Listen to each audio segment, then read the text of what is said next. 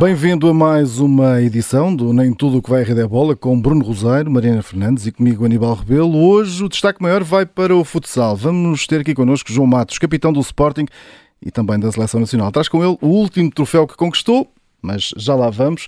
Antes vamos aos destaques. E Bruno, começamos com a figura da semana, bicampeão olímpico da maratona, este fim de semana, a bater também um novo recorde que já era dele. Estamos aqui a falar de Elide Kiposk.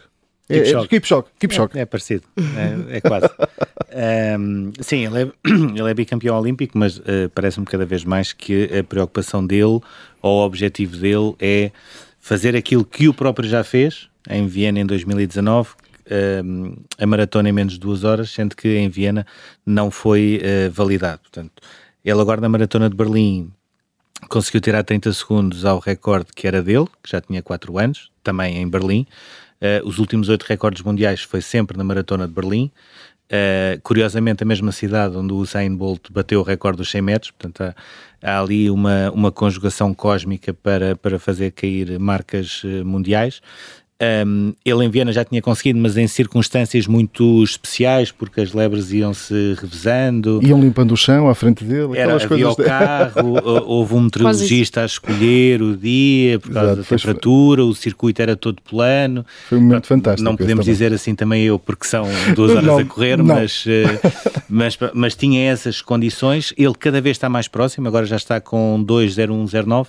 E o que é que eu acho mais interessante aqui é, através dos estudos e através da matemática, matemática, através dos cálculos que foram sendo feitos quilómetro a quilómetro, percebe-se que é muito possível que ele consiga mesmo bater este recorde do mundo, uh, porque percebe-se o que é que ele não conseguiu, ou seja, a meia maratona foi muito acima do, do registro um, ehm, que teria de ter. A partir dos 25 km, a lebre quebrou demasiado cedo e depois, uh, a parte final, sobretudo o quilómetro 40, um, ehm, ele teve essa quebra. Portanto, é possível estes uh, eh, 69 segundos que faltam até às duas horas quebrar. Um, e é, é, curioso que nós fazemos isto para a maratona, mas uh, nos 100 metros, por mais que nós consigamos fazer estudos, por mais que nós consigamos preparar todos os atletas, é impossível nesta altura alguém bater os 9,58 do Bolt porque não há ninguém, eh, eu ia dizer não há ninguém como o Bolt, também é verdade, mas não há ninguém geneticamente como o Sim. Bolt para conseguir fazer aquelas uh, passadas. Eu, eu, apesar de tudo, acho que uh, o, o Kipchoge é um atleta extraordinário, mas acho que aquela questão de Viena em 2019 funcionou se calhar até um bocadinho contra ele, ou seja, falou-se tanto daquilo e explicou-se tanto porque é que o recorde não podia ser validado e todas as questões estavam ali à volta, até dos ténis na altura, houve uma enorme discussão sobre os ténis e porque é que os ténis eram diferentes e porque é que os ténis ajudavam e porque é que os ténis que os outros usavam um, não ajudavam tanto, que eu acho que até funciona um bocadinho contra ele, ou seja, eu acho que ele teve de fazer este processo outra vez, e esta marca agora outra vez extraordinária, uh, de recuperação, não de imagem, porque ele não danificou a imagem dele, mas acho que se falou tanto ali à volta que eu eu quase não consigo enquadrar o Kipchoge num lote de atletas que toda a gente sabe quem são. E, e, a verdade é que isso acaba por ser super injusto para o atleta que é bicampeão olímpico, que bate este recorde, que provavelmente vai fazer a maratona abaixo de duas horas. E tem 37 mas, anos. Sim. E... É, é, a idade do nosso Lopes. Exatamente. Por isso é que o Ronald Reagan nos chamou à Casa Branca, para mostrar aos é americanos, isso. olha este senhor aqui 37 anos. Exatamente. Vem lá de Portugal e corre tanto. Mas é isso, acho, acho que acaba por ser um bocadinho injusto como é que uma pessoa como estas ainda não se enquadra, se calhar porque não é falado o suficiente e só é falado quando realmente bate estes recordes, mas não acho ainda que seja aquela pessoa a quem vamos à rua e perguntamos quem é e as pessoas sabem automaticamente uh, uh, quem é e acho que toda aquela história da Maratona de Viena uh, há três anos funcionou um bocadinho contra ele nesse aspecto, ou seja, começaram a gravitar uh, 350 linhas para as marcas que ele estava a fazer. Sendo que a maratona também não é propriamente a coisa mais uh, sexy para, Sim, é para quem é gosta, verdade. mas ele, ele, apesar de tudo, ainda tem um outro mérito que é a parte uh, mental. E eu lembro-me sempre do mesmo caso, Uh, Lolo Jones, americana, muito conhecida por Sim. razões até extra-atletismo. Jogos Olímpicos de 2012, a preparação foi feita com 40 pessoas 40 pessoas, uh, nutrição, como é que dormia, como é que trabalhava, como é que treinava, como é que saltava, 40 pessoas no meio disto tudo. Uh, chegou à altura, ela tinha todas as condições, chegou à altura, ficou em quarto. Portanto, a cabeça conta muito. Tem a ver muito com a cabeça. Há Sim. outros atletas, uh, podemos lembrar-nos de alguns. Bom, vamos ao nosso número, vamos ao número 8, é o número dos títulos uh, seguidos, conquistados do futsal do Sporting e nova conquista este fim de semana. Sim, mais um derby, mais um grande jogo de futsal, um bocadinho naquela lógica de continuamos a dizer que é, porque os factos assim o provam, o melhor jogo de futsal do mundo, não é? O Sporting Benfica, ou Benfica Sporting, seja como for. neste caso, com alguns jogadores em estreia, ainda aqui no início da, da temporada, Sokolov, Diego Nunes, eh, o próprio Léo Gugiel, mas numa decisão muito equilibrada e que terminou apenas na decisão por grandes penalidades, com o guarda-redes do Sporting, o Bernardo Passó, a tornar-se protagonista, entrando precisamente para, para essa decisão por, por grandes penalidades. Seria sempre um jogo um bocadinho atípico porque a verdade é que também, como já vimos sendo habituados neste calendário um bocadinho apertado do futsal, existiu muito pouca preparação uh, devido aos compromissos da seleção, devido à finalíssima também que Portugal conquistou uh, recentemente, mas que contou ainda com esta intensidade máxima, com casa cheia, com a decisão nos pormenores e com um período, períodos distintos, neste caso partes distintas, com a primeira parte sem golos e a segunda a começar logo com três golos em três minutos. Uma supertaça que volta a cair para o Sporting, é também mais um título para a conta conta do João Matos, que vamos ter aqui, que já leva 41 títulos. E vamos ter a taça também? Exatamente. Ah, pois é. Uh, do, uh, dos jovens, do Ziki e do Tomás Passó, que em 13 títulos nos séniores ganharam 12, portanto só perderam aquela final da Liga dos Campeões com o Barcelona. Uh, ainda assim, para o resto, para o que falta da temporada, que é praticamente tudo, ainda fica a garantia de que o Benfica vai continuar ou vai ser ainda mais competitivo uh, e aqui discutir esta hegemonia do Sporting, sem esquecer que o Sporting Braga também se reforçou bem, que continuam neste universo do futsal a existir sempre outras equipas a gravitar, como o caso dos Leões de Porto Salvo da Quinta dos Lombos. Uh, eu, eu, em relação a isto, só acrescentar que hum, hum acho que ficou provado que vai ser muito mais competitivo este derby. Um, e sobretudo parece-me que o Benfica uh, primeiro não é normal uma secção gastar 400 mil euros em cláusula de rescisão com, com dois uh, jogadores. Uh, no caso do Diego Nunes já se percebeu que é um, que é um craque que vem mesmo acrescentar. Mas percebe-se também que a maneira como o Benfica foi perdendo títulos o ano passado acabou por funcionar como gasolina de motivação, digamos assim, para, para este ano um, não foi suficiente para ganhar a Supertaça, agora parece-me que vai ser muito mais competitivo e os derbys vão ser cada vez melhor preparados porque uh, aquela, aquele chavão do, do dos detalhes uh, e dos pormenores que decidem vai ser cada vez mais assim. E isso é muito importante também para, para esta modalidade que está em crescimento e em grande ebulição uh, em Portugal. E vamos agora já à citação. eu vou lê-la, é do António Morgado, vice-campeão mundial de ciclismo, diz isto: Sinto-me orgulhoso, foi um feito histórico mas queria mais, queria ter sido campeão mundial. Sim, não há nada melhor do que uh, um, um, um, atleta com condições para ser o melhor e dois, um atleta com ambição. Um, provavelmente qualquer uh, uh, atleta português ou, ou no seu contexto ficaria satisfeito com uma medalha de prata nos Mundiais Júniores de, de Estrada ele não ficou, ele faz uma prova uh, inteligentíssima, ou seja, até o momento em que ele consegue partir e consegue ir em fuga, acabou por depois perder no sprint com o Emil Herzog, da Alemanha. Um, ainda assim, uh, nota um para a grande prova que ele fez, dois para a confirmação de mais um talento uh, que me parece que tem todas as condições para chegar a patamares onde está nesta altura João Almeida, Ruben Guerreiro, já esteve Nelson Oliveira, uh, o Rui Costa, etc. Um, e depois uma frase também importante uh, que tem a ver com o José Poeira, selecionador nacional, quando ele diz: Eu trabalhei com todos estes ciclistas, mas com esta idade não havia ninguém como o António Morgado. E isso parece-me sintomático de alguém com tanta experiência e que já trabalhou com, com todos estes corredores portugueses uh, que, que, estão agora a fazer a sua carreira lá fora, uh, ele dizer isto, parece-me que temos aqui mais uma promessa, um para trazer ao nosso programa, que é o costume, lá está. Uh, dois para, para chegar a, a, mais altos voos, porque aquilo que ele fez na Austrália foi de facto uma, uma grande prova. Sabes que eu gosto muito quando os atletas têm esta atitude, não, que não, não sejam aquela coisa, ah e tal, é, vai ser, é, não, é, é para dizer, eu quero Sim. e vou ganhar isto. Não, Portanto, isto e, é muito sobretudo, bom. o, o dizer uh, a prata não é bom porque eu queria mesmo era ouro e mais, ele tinha todas as condições. Para o fazer? Uh, epá, também se tem de dar algum mérito, a, a, neste caso ao Emil oh. Herzog, que conseguiu ir buscá-lo, ele teve uma vantagem mais ou menos 20 segundos até ao final e depois perdeu no sprint, mas é bom haver esta,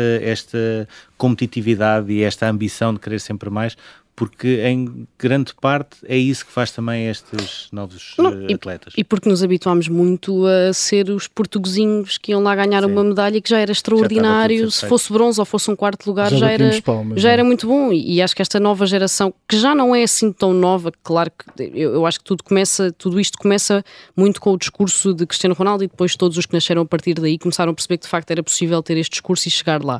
Mas a, a pessoa de quem eu me lembro cada vez que se fala nisso que ainda não chegou lá, mas continua a lutar por isso, é o Miguel Oliveira. Eu lembro-me que na altura, quando o Miguel dá as primeiras entrevistas, ainda muito novo, e, que é campeão do mundo. É? Sim, foi até criticado pela é forma. Nós, nós, temos esta atitude. Exato, foi até é? criticado de... pela forma como tinha vontade de chegar lá, dizer eu tenho todas as capacidades para ser campeão do mundo. Eu acho que é a única maneira, não é? Teres essa, teres, de mudar o chip. Teres esse chip não é? dizer eu quero ganhar. E, o próprio, isso, ajuda, não é? E o próprio Diogo da natação que tivemos aqui há pouco tempo Exato. tem muito esse chip também, muito essa forma de olhar para a vida, de olhar para o desporto. Se os outros chegam lá, porque é que nós também não haveremos de chegar, não é? Isso já vem nos anos 70, eh, eu sou ligeiramente mais uh, idoso, mas nos anos 70 houve um senhor que se chamado Mário Muniz Pereira, uh, que foi muito, muito direto nos anos 70 e 80 e disse, uh, nós somos tão bons ou melhores do que os outros, só que há uma diferença, é, os outros trabalham para ser campeões e os nossos andam ali nos bancos, etc, e só ao final da tarde é que vão treinar, enquanto continuamos assim não saímos a ser para torta. E foi ele que deu essa pedrada, até em termos de governo e de Estado, começarmos uhum. a perceber a importância do profissionalismo, que é o que está a acontecer agora também.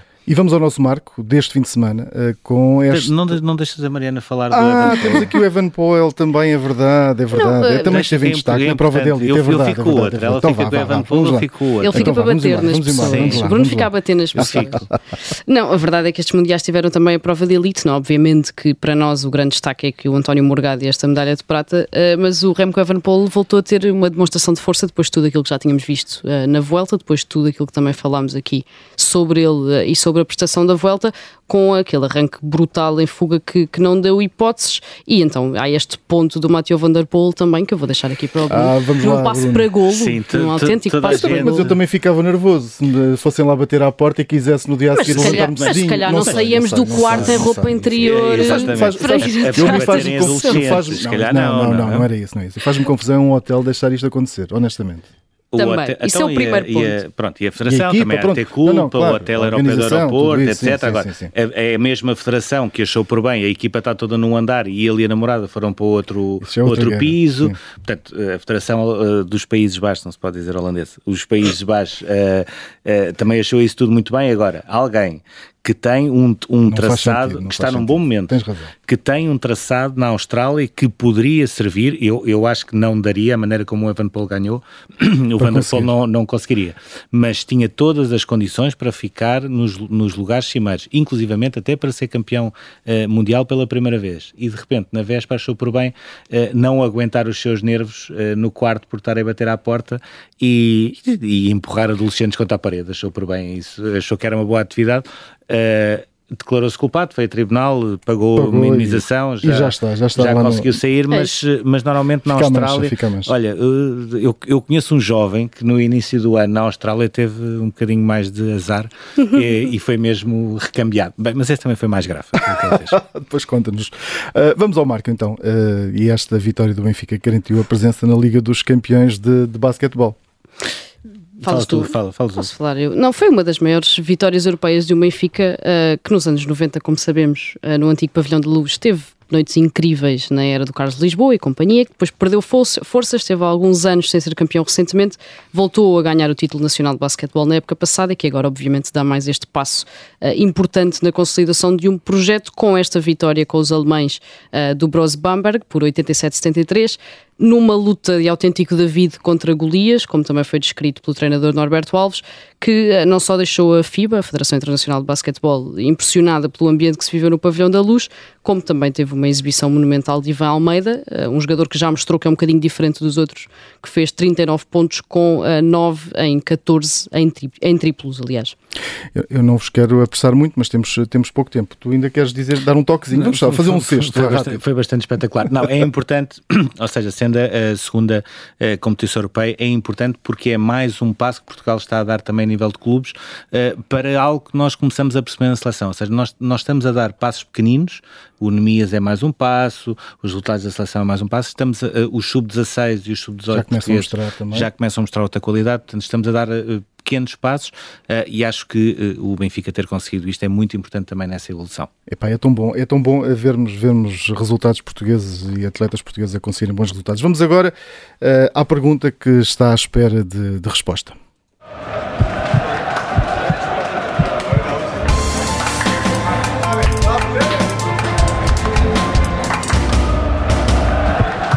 Bom, é hoje, Portugal joga com Espanha eh, e a pergunta é como será o futuro de Ronaldo na seleção, agora que já fez esse anúncio precoce, quer estar também no Europeu de 2024 Mundial, já está. Agora Sim, eu, eu, vou ser muito sintético. Eu não alinho nada por aquela conversa de uma pessoa eh, que nesta altura critica alguma coisa do Ronaldo, está a bater naquilo que é a história, não tem gratidão. E não, que agora temos de o defender, sim, porque agora ele precisa. De defender. Eu, eu acho, uh, rejeito por completo essa questão. Acho que o Ronaldo vai ficar para sempre como o melhor de todos os tempos.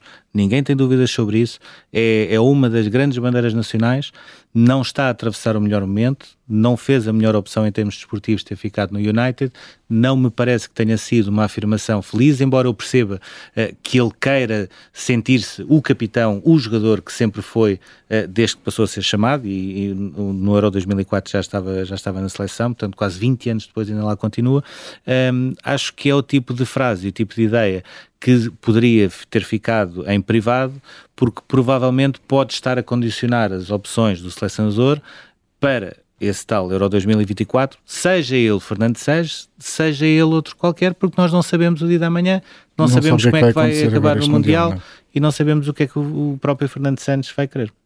Não, eu sobre isto vou acrescentar muito rapidamente. Uh, apesar de tudo, eu sei que estamos a, a, muito habituados aos golos do Cristiano Ronaldo e que ele seja decisivo. Eu até nem acho que esta exibição uh, neste jogo contra a República Checa tenha sido assim uma enorme hecatombe. Acho que ele já jogou bem pior pela Seleção Nacional em passado recente, nos jogos de qualificação para, para o Campeonato do Mundo. Acho que nem foi uma coisa assim tão, tão, tão péssima. Acho que temos de nos recordar que foi dos poucos jogos que fe, em que fez 90 minutos desde o início da temporada, entre Seleção e Manchester United. A verdade é que está no primeiro golo, é decisivo para o último. Portanto, a verdade é que não foi uma exibição assim tão, tão, tão, tão, uh, sofrível. tão sofrível. Acho que já fez bem pior. E acho que é uma boa notícia para a Seleção Nacional que no dia em que Cristiano Ronaldo não está tão bem, nem sequer faz golos, Portugal ganha 4-0 a República Checa em Praga. Portanto, acho que o facto de ele ter deixado de ter tanta proeminência e tanto destaque significa que estão a aparecer outros que podem perfeitamente agarrar na seleção e que também já se nota que já não estão tão uh, coibidos nem tão presos de estarem a jogar ao lado de Cristiano Ronaldo. E daí talvez aquela frase também de peito feito do Fernando Santos a dizer que este ano uh, vai, vão, vão, acontecer coisas boas. Sim, mas não, sim, uh, só recordar, vamos jogar com a Espanha, precisamos apenas de um empate. Mas, Normalmente quando precisamos de um empate é perdemos, quando, sim. Quando mas, perdemos. Aí está. Oxalá me engano. E junto-se a este programa João Matos, jogador de futsal do Sporting, ainda não tinha acabado de festejar a conquista da Taça Intercontinental com a Seleção Nacional e, e já estava a festejar a Super Taça depois da vitória do, do Sporting sobre o Benfica. Antes de mais, obrigado por uh, estares aqui connosco Boa tarde, na, na Rádio Observador. João, um, tens 35 anos, mais de 40 títulos conquistados, és capitão da Seleção Nacional, capitão do Sporting, vibras com as vitórias como se estivesse ainda no início da carreira. Também me dizem que és boa pessoa no balneário. Ora, o que é que te faz levantar todos os dias para ir treinar? É sim, sou claramente um animal competitivo. Desde os 14 anos que, que compito, seja nos ténis de mesa, onde comecei, e depois mais tarde no futsal. E o desporto é a minha vida. claramente que, que encaro o dia a dia como um desafio, seja o treino, seja, seja o jogo em si. E, e depois representar o clube do meu coração tra, traz, outra, traz outra emoção e traz outra vontade de vencer. E nós sabemos que a grandeza do clube exige que, que sejamos um, uma equipa vencedora. Não vamos ganhar sempre, eu já disse isto mais do que uma vez. É, é palavras também de Ruben Amorim, uh, mas felizmente nos últimos anos temos tido a competência e a qualidade para triunfar mais vezes. Mas uh, quem está na, naquela equipa tem esta mentalidade e quem entra percebe rapidamente que a, que a, mentalidade é essa. Jogamos sempre para ganhar, mais do que ganhar, queremos jogar bem, queremos marcar muitos gols, sofrer poucos. Essa é a nossa identidade, é isso que nós cultivamos diariamente Isso faz com que todos os dias haja um compromisso coletivo e também individual para queremos mais. Qual é, qual é Vocês voltaram a ter uma, uma pré-época uh, um bocadinho atípica, como o ano passado, ou seja, vão para a seleção, de repente voltam, um ou dois treinos, uh, supertaça. Pergunto, um, qual é a importância também deste título, uh, sabendo o Sporting que o Benfica se reforçou como reforçou, até com contratações que não é normal, aquelas cláusulas de rescisão. Um, qual, qual é a importância desse título feito mais ou menos com meia dúzia de treinos todos juntos? Como disseste bem, foi uma preca atípica. Uh, começámos uma semana mais tarde que, que, que, o adversário, com o Benfica, neste caso estamos aqui a falar também do, do Benfica, também porque por algum, pelo nosso mérito de, de, da última época, termos ganho tudo, uh, foi decidido assim, termos mais uma semana de férias. E não como na época passada que tivemos o, o Mundial e que, que tivemos completamente fora na pré-época, aqui ainda tivemos a pré-época, mas depois tivemos uma viagem à Argentina duríssima, pela, pela viagem, pela competição em si. Depois tivemos quatro treinos, antes da, três treinos antes da, pré, antes, do, antes da Supertaça. É especial e é importante porque eh, o Sporting conseguiu dois plenos consecutivos em Portugal. E se ao fim do primeiro pleno o nosso, o nosso discurso e a nossa mentalidade era que não podíamos ficar por aqui, que não é por termos ganho tudo que, que vamos agora vacilar ou, ou que temos uma almofada de conforto por termos ganho tudo, e este ano o discurso é o mesmo. Não é por termos ganho os oito títulos atrás uh, nacionais que podíamos abrandar ou podíamos tirar o pé. Independentemente das contratações do, do adversário, do, do nível de, de, jogadores que eles foram buscar, o, o dinheiro gasto, isso não, a nós não nos diz respeito. Diz-nos respeito, sim, é a forma como estamos organizados, como somos competentes e como temos que encarar as coisas. Como eu já disse há pouco, se nós somos todos os animais competitivos, nós vivemos muito e vibramos muito com a competição interna e depois no, no fim de semana. E torna-se especial por isso, porque depois de ganharmos o que ganhamos, mostramos mais uma vez e, e com o nível físico ainda não está no desejado, uh, coletivamente não fizemos um bom jogo, caímos muito fisicamente, principalmente no fim da, da segunda parte, o prolongamento estávamos muito exaustos, mas fomos buscar forças onde é, onde é aquilo que, temos vindo a demonstrar que é uma grande alma, uma grande união, e quando parecia que o Benfica estava por cima do jogo, nós, no, a meio da primeira parte do prolongamento, começámos a crescer e tivemos excelentes momentos no prolongamento. É, é uma mentalidade eh, diferente, cultivada há muito tempo e que, que, temos vindo a manter e que temos que passar a quem chega de novo. Eu queria pegar exatamente por aí, ou seja, eh, quando parece que tem o jogo na mão, com o 3-1, já muito perto do final, depois sofreu o empate, qual é que é o clique uh, que permite depois fazer o prolongamento que fazem, chegar à vitória novamente, se é o facto de facto caminharem em vitórias há muito tempo, isso obviamente ajudar, e perguntar-lhe também em relação ao Benfica, existe este investimento forte, se sentiram uh, que esta uh, final, que este derby foi um bocadinho mais difícil do que tinham sido os anteriores? Começando pela segunda, uh, o derby, os derbys são sempre muito complicados, isto é sempre a mesma conversa e dizemos sempre a mesma coisa. Um, o Benfica investiu, foi buscar jogadores com muita qualidade, mas não, não é só ir buscar qualidade que vai resolver problemas. Ponto. Um, o Benfica teve bem no jogo, nós com o 3-1 nós pouco ou nada sofremos gols de, de guarda-redes avançado, que é certo é que a situação estratégica do guarda-redes avançado do Benfica é um pouco atípica, é um, muito, parece muito improviso dos jogadores e não algo muito estratégico. E acaba, acabamos por sofrer um gol de 5 para 4 num pontapé fortuito ou não do Arthur, que ele tem muito mérito na forma como remata, um remate super, super forte e, que quando vai à baliza é muito difícil para, para o Guita, que já tentou fazer este movimento várias vezes, que foi anulado. Uh, nós com o cansaço não conseguimos comunicar com o Merlin que o Arthur estava a chegar, eu não consegui pressionar o Bruno Sintra para largar a bola mais depressa. Acontece e, e a modalidade é espetacular por isso, porque em um minuto ou em 10 segundos tudo se pode virar. Depois temos que ir atrás uh, de um jogo que, que estava tendencioso naquele momento, a nível psicológico, a nível emotivo para o Benfica. Fomos buscar o jogo muito àquilo que nós alimentamos uh, todos os fins de semana, que é a vontade de ganhar, o querer ganhar, o não poder vacilar. Não, não nos interessa aqui ganhar para empurrar o Benfica para uma fase negativa que está a passar em termos de títulos. Isso a nós não, não nos interessa a fase do Benfica, interessa-nos sim a nossa fase e aquilo que nós queremos para nós. E o que nós queremos para nós era começar a época com uma vitória, porque era importante, é importante por aquilo que eu já disse, porque ganhámos tudo no que, nos últimos anos, demonstrar também a, aos nossos adeptos, àqueles que, que nos apoiam, que nós estamos cá e estamos bem vivos ainda. O, o, Sporting, o João já, já disse há pouco, faz dois plenos, sendo que no primeiro junta à Liga dos Campeões, no segundo tem a final perdida com o Barcelona. Pergunto, uh, sendo esse novamente o objetivo, se se começam a sentir mais um alvo a bater, não só em termos nacionais, mas também lá fora, sobretudo pelo Barcelona, que acaba por ser quase um, um rival direto agora nas últimas edições da Liga dos Campeões? Não, não é de agora que, que o Sporting é um alvo a bater. O Sporting tem um currículo internacional nos últimos anos extraordinário, com muitas finais perdidas, verdade, mas só espero quem, quem as disputa e, e, com duas Champions nos últimos anos, quando nos fugia há muito tempo. O Barcelona é, um, é sempre, será sempre um candidato a ganhar a Liga dos Campeões, pelo plantel que tem, pelo orçamento que tem, pela qualidade dos jogadores que tem, pela qualidade de treinador, pelo clube, pela dimensão do clube, ponto. Um, este ano, não tendo equipas russas, o nível pode cair um bocadinho, porque são duas equipas sempre competitivas que entravam do lado da Rússia, mas temos sempre o Benfica que tem uma, uma palavra a dizer, uh, o Palma de, de, Espanha que tem muita qualidade e que demonstrou na época passada, apesar de perder agora estes dois reforços, estes dois reforços do Benfica, um, mesmo assim tem um plantel extremamente equilibrado, o Anderlecht que investiu bem, seremos sempre um alvo a bater, não, é, é inevitável, mas nós gostamos disso, nós gostamos é de é que, que, que sejamos o alvo a bater significa que, que estamos por cima e gostamos desse, desse não, não, lhe, cham, não lhe chamarei, chamaria pressão, mas essa responsabilidade é, é positiva e é para manter.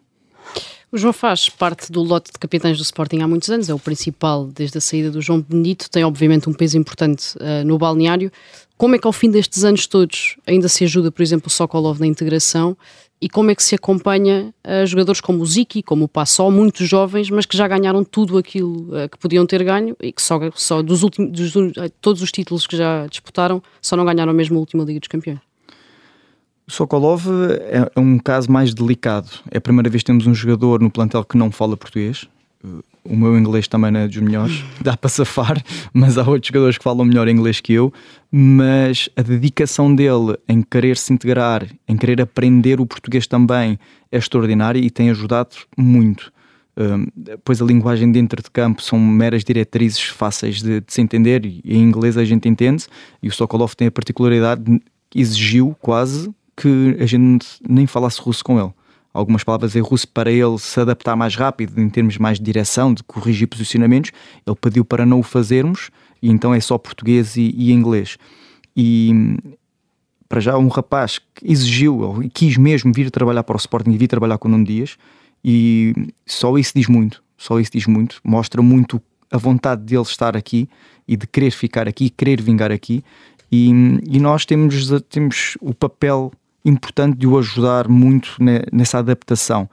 Não é fácil, acredito que não seja mesmo nada fácil, até pelo momento do país dele, como é lógico, e há que dar tempo ao Sokolov, pois é um, é um, é um jogador extraordinário e já o demonstrou pela seleção quando jogou contra Portugal, quando jogou no Tumen ou quando jogava na, na, na, equipa russa, perdão, e veio aqui já contra nós na Liga dos Campeões, e por isso temos consciência que ele é um jogador extraordinário e tem muito para dar. Quanto aos mais jovens, hum, os mais jovens são um caso, uma particularidade que eu, que eu nunca tinha assistido. Uh, e estou há, há 20, 20 anos no Sporting e nunca tinha visto jovens, quando chegam ao plantel sénior, para já com a qualidade que têm, depois tem uma particularidade que é, eles não respeitam ninguém.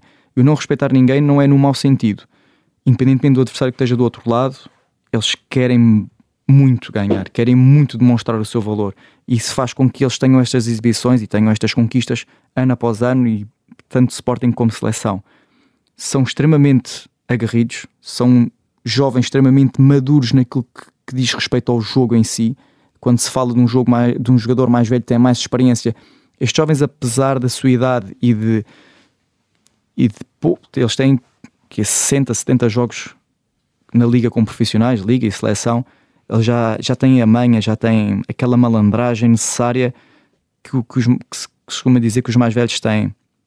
E por isso, é, eu, como eu disse, eu nunca vi jo jovens com, com tanto valor e com tanto poder psicológico para jogar finais, para jogar jogos decisivos, porque a mentalidade deles é de, de, o não respeitar o adversário, como eu disse, não de uma forma negativa, mas sim de uma forma que eu sou melhor eu confio nas minhas capacidades e por isso venha quem vier a gente derruba e isso faz toda a diferença.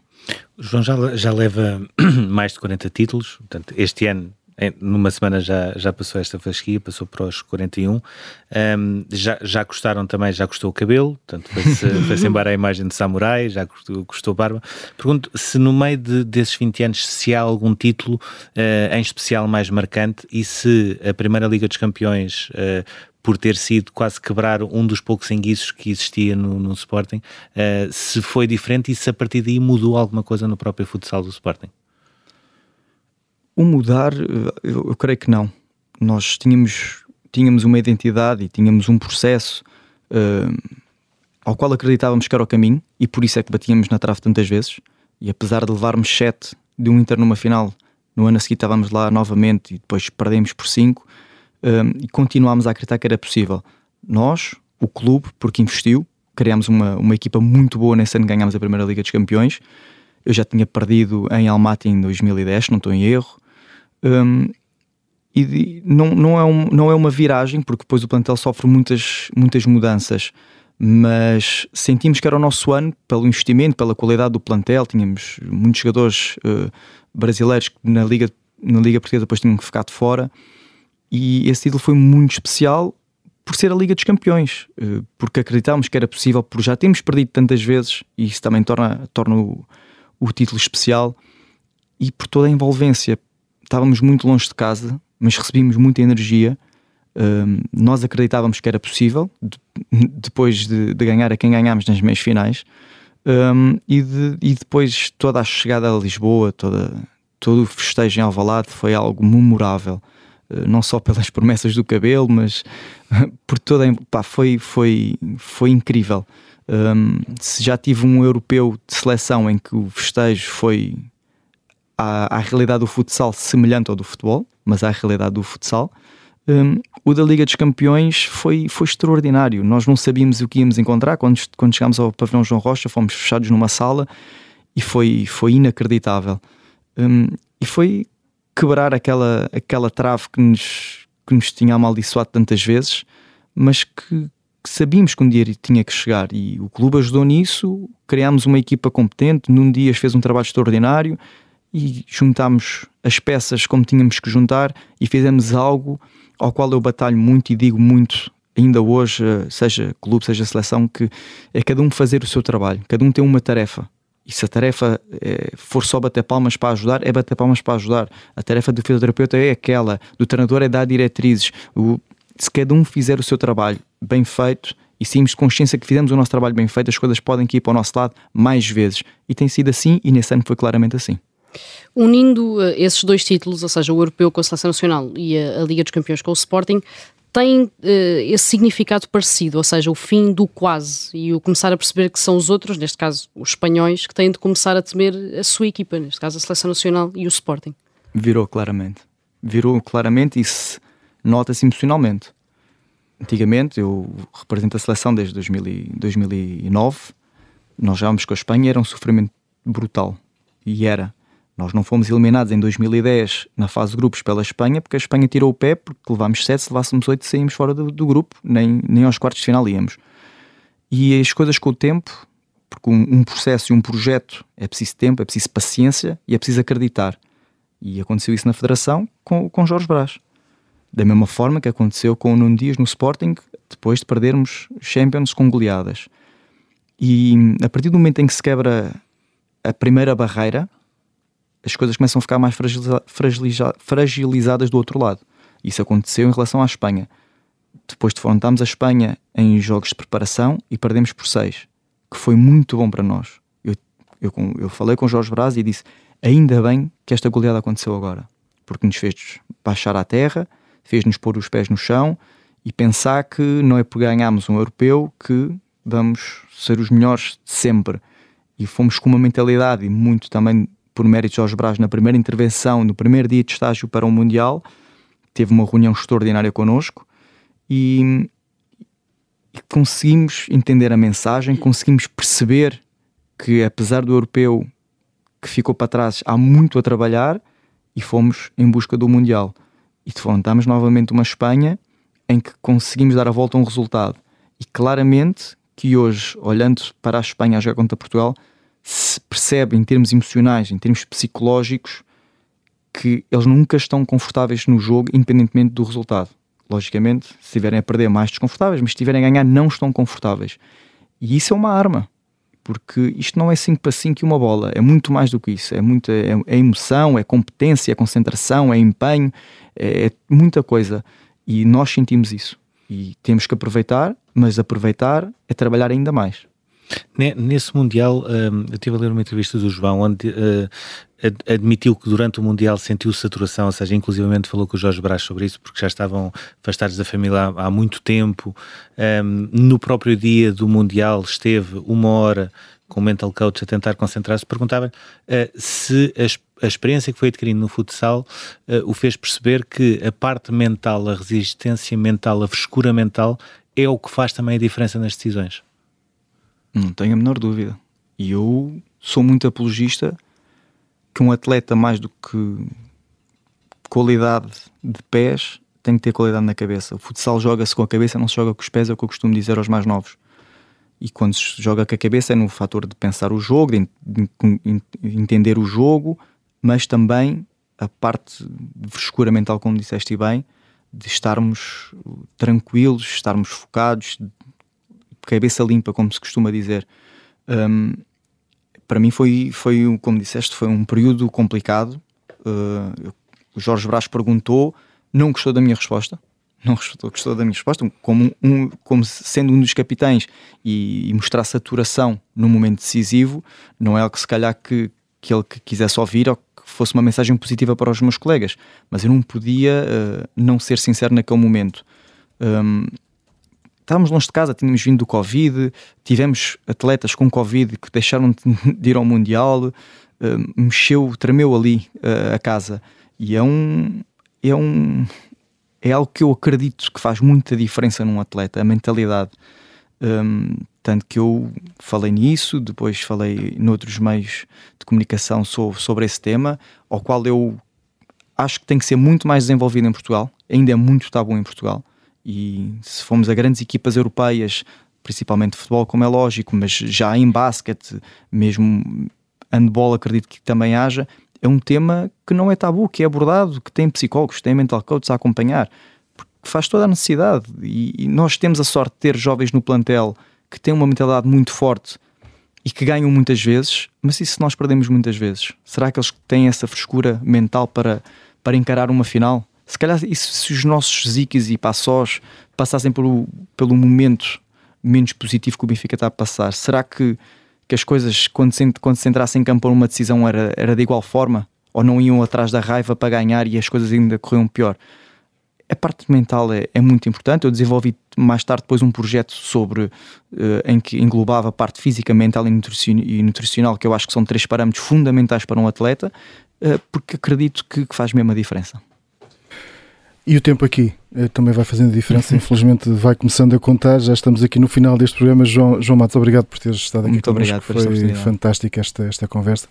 Temos aqui uma, uma taça excelente também, obrigado por tê-la trazido também aqui ao, ao estúdio da, da Rádio Observador. Quanto a nós termina agora este Nem Tudo o que vai a rede a bola.